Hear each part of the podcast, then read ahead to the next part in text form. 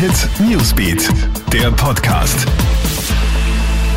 Einen schönen guten Morgen, hier ist Gilbert Stadelbauer aus der Krone Hit Redaktion. Ich habe für dich die aktuellen Meldungen und zu Beginn gleich eine gute Nachricht, zumindest für all diejenigen, die sich impfen lassen wollen. Die erste Lieferung des Corona-Impfstoffs hat heute Nacht Österreich erreicht.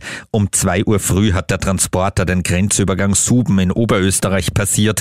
Von der Polizei eskortiert ist es dann weiter in ein Zwischenlager im Wiener Bezirk Simmering gegangen und von dort aus werden die Dosen jetzt auf die einzelnen Bundesländer verteilt.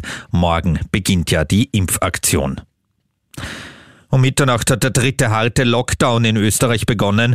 Ausgangsbeschränkungen gelten ab sofort, also wieder rund um die Uhr.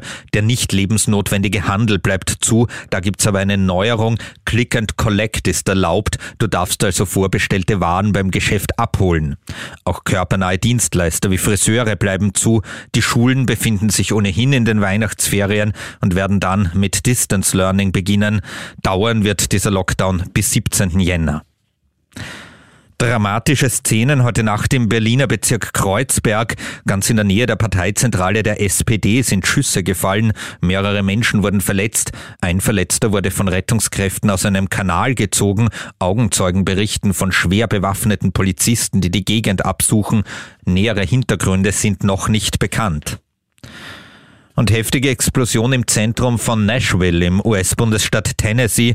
Da gibt es mindestens drei Verletzte. Nach weiteren Opfern wird gesucht. Fensterscheiben sind zersprungen, Wasserleitungen geplatzt, Hausfassaden wurden beschädigt.